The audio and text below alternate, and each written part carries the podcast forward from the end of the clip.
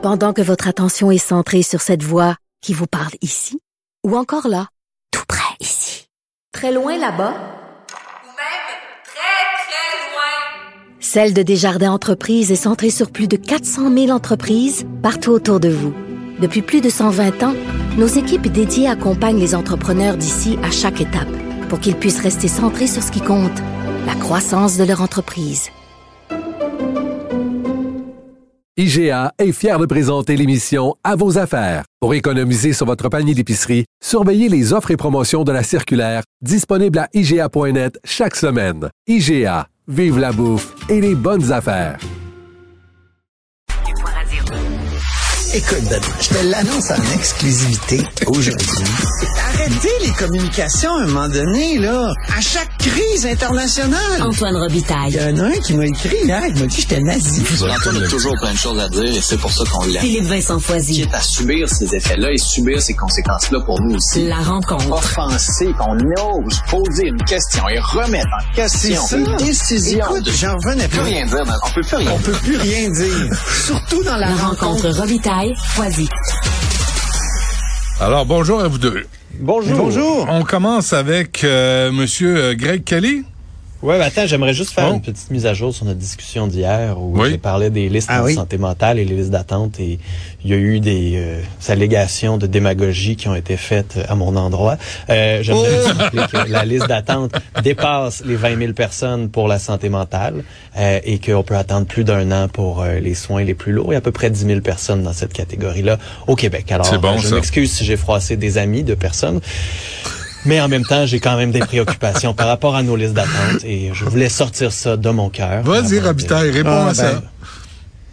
Ben non, mais c'est parce que je- c'est parce que ce que ce que j'ai compris, c'est que ces gens-là qui sont dans le besoin auront pas de service. Euh, C'est pas ce qu'on a dit. J'ai J'ai euh, pas dit- l'impression, moi, qu'on va les abandonner. Euh, tout Moi, tout j'ai le Québec s'est levé ne seront pour que. pas abandonnés et que Ben dans oui, les je prochains comprends. Je mois, ils m'excuse, j'ai comme eu une petite euh, Ouais. montée de Petite lait. montée de lait. euh, Tu nous as fait un Pablo Rodriguez hier, là. Vous voulez diviser la population! un nouveau scandale! bon, oui. C'est comme, euh, comme un Pablo Rodriguez, pas de cheveux. Et y a-tu une belle coiffure, cet homme-là? Moi, je l'admire tellement avec une belle barbe. Ça fait partie de la jaloux. jalousie que j'ai à l'égard de. Ils sont beaux, hein? Non, c'est pas de la jalousie, c'est de l'envie. Ils sont beaux au cabinet de Justin Trudeau. Je pense que c'est un critère d'admissibilité. T'es-tu moche? Non, t'as pas de ministère. Puis Ils vieillissent bien, tu dis. vieillissent Travaillez bien. Hey, mais parlons de Grégory Kelly. Vas-y. Grégory Kelly, qui est député de Jacques Cartier, comme euh, tu sais, c'est des Kelly de père en fils euh, dans, dans cette euh, Mhm. dans cette circonscription, parce qu'avant c'était son père qui était qui était là. Porte-parole de l'opposition officielle en matière de ressources naturelles. Aujourd'hui, euh, il, il a fait un point de presse et une interpellation sur le manque de vision prétendue de la CAC en matière d'énergie. Ce qui est incroyable, c'est que euh, le ministre Fitzgibbon, le super ministre économie, énergie, il s'est pas présenté. Il est pas venu. Et qui a été obligé de le remplacer? Quelqu'un qui est vraiment, euh, comment dire, bouleversé actuellement. C'est Christopher Skeet, qui est député de Sainte-Rose. C'est là où il y a eu le drame qui a, qui a- qui a renversé le Québec depuis voyons quelques jours. Là. Euh, et lui est obligé de remplacer M. Fitzgibbon à pied levé. Euh, Arun Est-ce qu'on sait il est Boisier- où? À Pardon? chasse, à chasse au Est-ce qu'on sait faisan. il est où, Pierre Il n'est pas à la chasse aux faisans, j'ai vérifié. Ben, en tout cas, on m'a dit que dans son entourage, qu'il était allé rencontrer des chefs autochtones. J'ai précisé, j'ai voulu savoir qui. On m'a dit des chefs Inuits. Là, je dis, ah bon? OK. Des chefs Inuits, est-ce qu'il est- Ben, il- les il- chefs cuisiniers dans un restaurant? Ils doivent s'appeler volants. Non, non, mais euh, tout ça pour dire qu'il il est avec le ministre des Affaires autochtones, Ah, euh, OK. Yann Lafrenière. euh, Il aurait pu pour- avertir quand même. Ben oui. Ben puis puis là j'ai essayé de savoir de quoi ils discutaient. Tu sais, est-ce qu'ils discutent du projet Appuyat avec les Inuits? Sais, c'est un beau projet et- d'éoliennes. La CAQ s'était opposée quand ils sont arrivés au pouvoir. Ils ont dit, ah, ben, c'est un bon projet, ça. Écoute, il, y il avait vraiment fait des misères à, à- à Philippe Couillard là-dessus. Ben, écoute, finalement, ils l'ont appuyé. Puis Appuyat va avoir euh, donc va, se- va, va, va se faire. C'est un projet d'éolien euh, sur la, la côte nord. Non, il sera pas question de ça. Est-ce que c'est des barrages? Non, plus. Alors je sais pas de quoi ils discutent. Euh, Bref, il était pas mais- là. Il était pas là. Interpellation donc euh, un peu moins intéressante parce que Monsieur euh, Skeet, c'est quand même pas le décideur en cette matière. Grégory Kelly a posé des questions, puis avant, il a donné un point de presse où c'était c'était assez intéressant parce que euh, il, il s'est mis à remettre en question finalement ce qui est la grande vision de Jean Charest. C'était c'était quoi? C'était de faire de l'électricité verte le, le pétrole du 21e siècle euh, pour euh, les, les, euh, les Québécois. Donc, faire du, de l'électricité, c'est- c'est, euh, le pétrole, de, de ce qui est pour le- le- l'Alberta, le, pétrole. là. On, on y arrive. Ouais, je m'excuse, euh, je sais pas ce qui se passe. là. C'est vendredi. C'est ça, c'est vendredi. Ouais, Mais tout ouais. ça pour dire qu'il a dit, euh, on aurait peut-être dû y penser avant de vouloir exporter. En 2027, il y aura plus de surplus. Alors, c'est ces questions-là qui ont été brassées ce matin. C'est toujours intéressant parce que on a l'impression actuellement que le gouvernement, on sait pas où il s'en va avec ça. Il dit qu'il va avoir une consultation, j'espère, parce qu'un jour, par exemple, Pierre Fitzgibbon dit, il y en aura pas d'électricité pour, euh, par exemple, l'hydrogène. Le lendemain, il annonce un train à hydrogène euh, ici à Québec. Fait au Québec. Euh, ah ben, euh, un jour, il dit ah, non, on n'aura pas assez d'électricité pour tous les projets. Le lendemain, il dit c'est important d'avoir des, des projets de décarbonation, donc on, on va mettre de l'électricité euh, à disposition. Écoute, c'est pas Faudrait, compliqué. faudrait qu'il y ait la même personne aux communications. Hein. Je pense qu'ils ont une trop grosse équipe. Moi, Puis, je euh, pense que En comme fait, bien même du ministre qui monde, dit pas la même affaire. ouais, ben c'est du ça. monde aussi dans, le- dans, dans le monde actuellement. On veut décarboner les, les économies. Or, qu'est-ce qui arrive?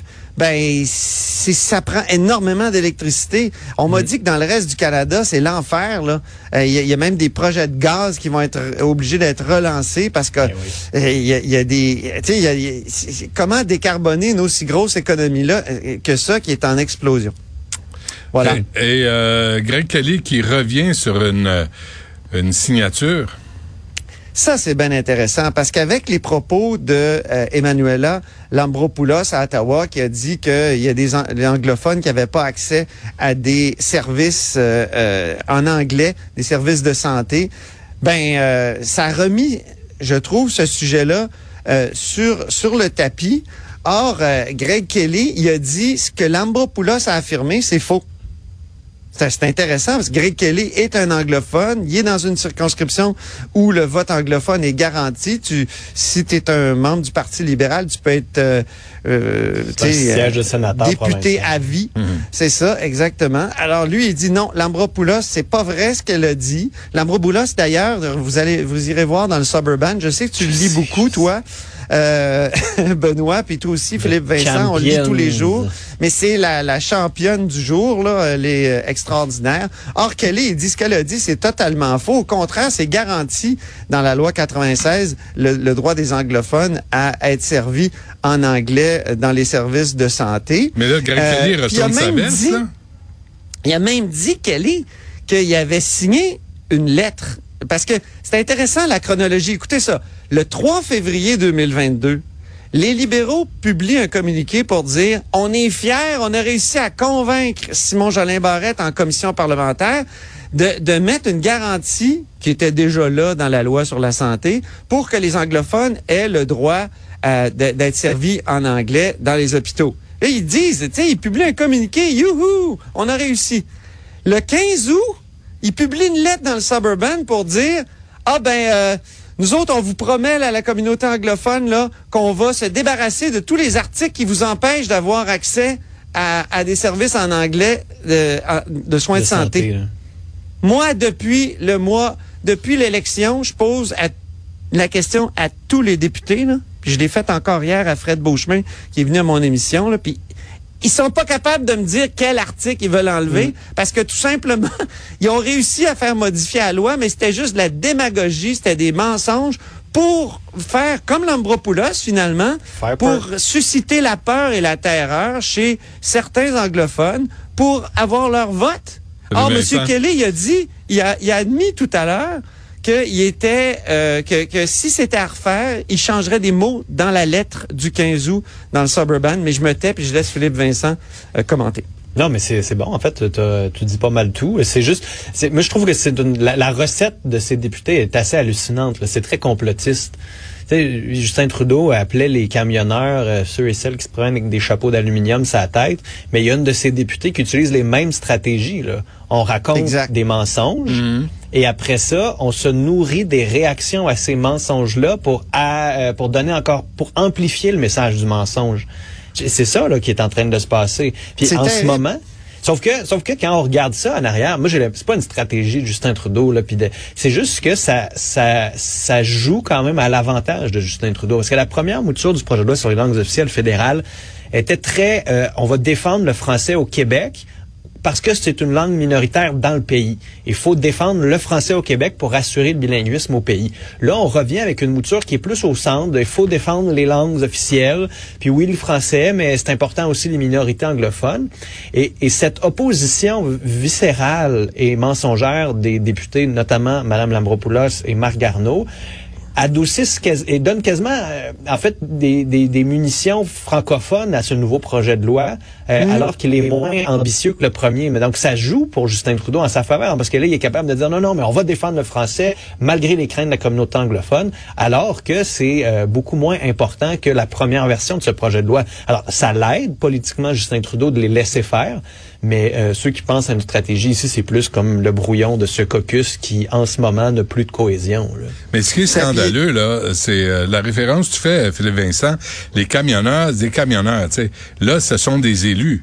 C'est des Oui. gens, tu sais, c'est des... Ouais, je méprise, tu sais, je veux dire, les camionneurs, oui, Non, non. là, mais en même temps, je veux dire, euh, c'est ça, Mais là, les grave, élus sont censés tu- représenter tout le monde, mais... Hey, des élus, c'est censé Hey, lire les lois. est payé là. 200 000 C'est censé connaître est payé la loi. 200 000 piastres par année, là. Elle est Ouais. censée faire son travail, là. Ouais. Puis elle serait censée Oui, venir s'expliquer, attention, là, pas juste faut- médias anglophones. Attends, attends, Antoine. Faut pas Non, juste juste- se concentrer sur l'Ambropoulos puis euh, le fédéral. Là. Il y a Ben- du monde à Québec qui sont fait oui. élire le 3 octobre, puis ils ont menti avant. C'est pas compliqué, là. Tu sais, M. Kelly, il nous l'a dit, là. Tous les signataires sont incapables de nous dire c'est quoi le problème avec 96. Alors qu'il, tu sais, six mois plus tôt, il disait on a, fait, ré- on a réussi à faire modifier cette loi-là pour que les droits soient garantis. Après ça, dans une lettre, ils vont dire, ah non, we're going to repeal all clauses limiting access to English. euh, En même temps, c'est et- peut-être la et- promesse la plus facile qu'il aurait réussi à accomplir. Il n'y a rien enlevé dans le projet Oui, de loi c'est ça. qu'il aurait réussi.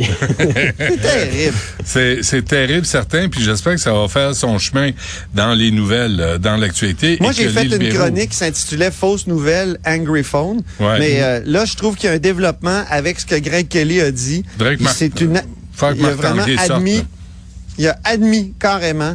Puis euh, il y a- Tant on a un texte sur le site là, euh, Ouais. justement. Mais euh, c'est rassurant quand même ouais. que les libéraux soient capables de se réveiller puis faire un examen de conscience. Là. Je sais pas si c'est l'effet Marois Risky, je sais pas si c'est Je pense l'effet... que Greg Kelly s'est fait parler. euh, Ben, euh, tu sais, moi j'avais Marc Tanguay il y a quelques semaines en entrevue D'ailleurs, je remarque que puis- Marois Risky n'avait pas signé cette lettre-là, alors qu'il y avait à peu près euh, raison. une dizaine de signataires. Mhm.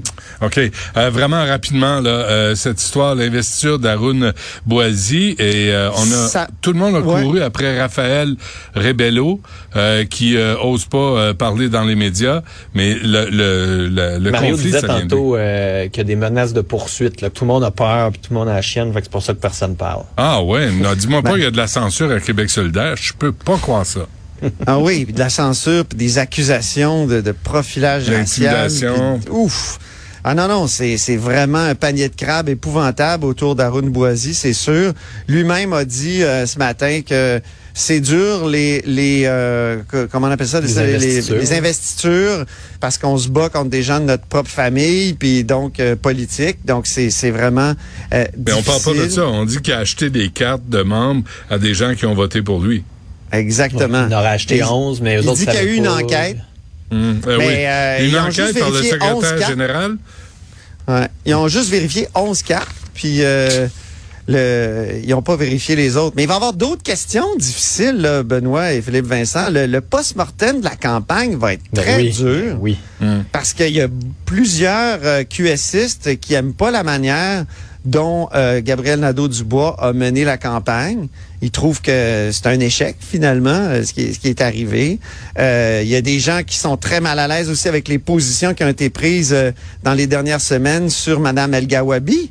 Il estime que oh, finalement Québec solidaire s'est rangé du côté des islamophobes. Ça, j'ai vu euh, des, euh, des choses sur Facebook là-dessus. Puis il y a la question de la parité. Euh, la- le Québec solidaire, je le disais plus tôt cette semaine, n'est pas du tout paritaire dans son aile parlementaire. Euh, et, et, et, dans, et là, ça fait deux fois qu'il appuie des hommes blancs euh, pour être candidat, c'est-à-dire la direction de Québec solidaire appuie. Et, et ça, ça leur est reproché aussi, notamment dans Tachereau avec Étienne Grandmont. Et, et donc, euh, qui, a- qui a pas le bon sexe, finalement. Mais euh, là, ils vont essayer de trouver une formule pour promouvoir encore plus la parité. Est-ce que ça va être de dire que les euh, porte-paroles vont pouvoir faire un peu comme François Legault, c'est-à-dire désigner des candidats? Contre l'avis des, des militants dans les comtés, ce qui serait un ça peu, aussi. ça serait pas très Monsieur de. Grandmont qui dit euh, j'ai un ressenti femme. Est-ce que ça compte? Ah, il pourrait dire ça. Ah, j'essaie d'aider, moi. Euh, je, je- on- et on salue euh, Nicolas Châtel-Launay, le Le secrétaire chef. général du euh, Politburo de Québec solidaire. Qui est super chef. fin, hein? Le Moi, je l'ai eu sur l'autobus pendant deux semaines. Euh, mais, mon Dieu, que et c'était lui quand même qui était sur l'autobus, donc il faisait ce qu'on appelle le, le rôle de nounou sur Ouais. l'autobus. Donc, il s'occupait de nous, il Ah ouais, s'occupait des points de presse, Ouais. s'occupait de la bouffe, euh, et nous... C'est, c'est, c'est que, oui. Il s'occupe de tout euh, à Québec solidaire. Mais Parfait. là, il est chef, c'est un peu étrange. Philippe Vincent, euh, dernier Mais mot comme avant disait Mario ce matin, je pense que Lisée, Jean-François Lisée, dans, dans un, Exact. un, un débat des chefs a complètement bousillé cette question-là. On peut plus en parler tellement que Hmm. ça a été mal abordé. Ouais. Philippe Vincent? C'est ça. Ben, rien à rajouter. C'était Parfait. euh, excellent. Bon, ben, euh, bonne fin de semaine à vous deux, puis on se reparle lundi. oui. À lundi. Salut.